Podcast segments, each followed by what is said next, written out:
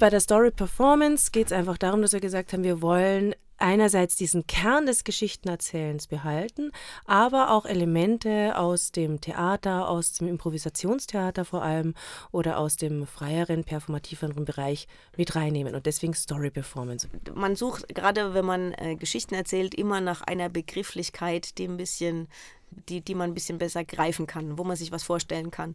Und ähm, wenn wir sagen, wir sind Geschichtenerzählerinnen, dann können die meisten Leute sich nichts drunter vorstellen.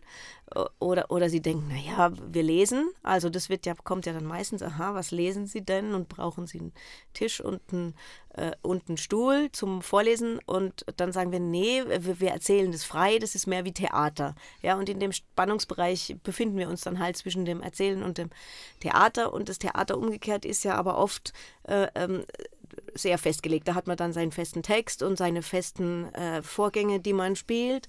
Und ähm, und deshalb haben wir dann nach einem Begriff gesucht, der das, ähm, wo so beides drin ist. Also sozusagen die Freiheit, das Improvisatorische äh, und andererseits auch dieses Element des Theaters. Ähm, also dass es halt was mit Theater zu tun hat.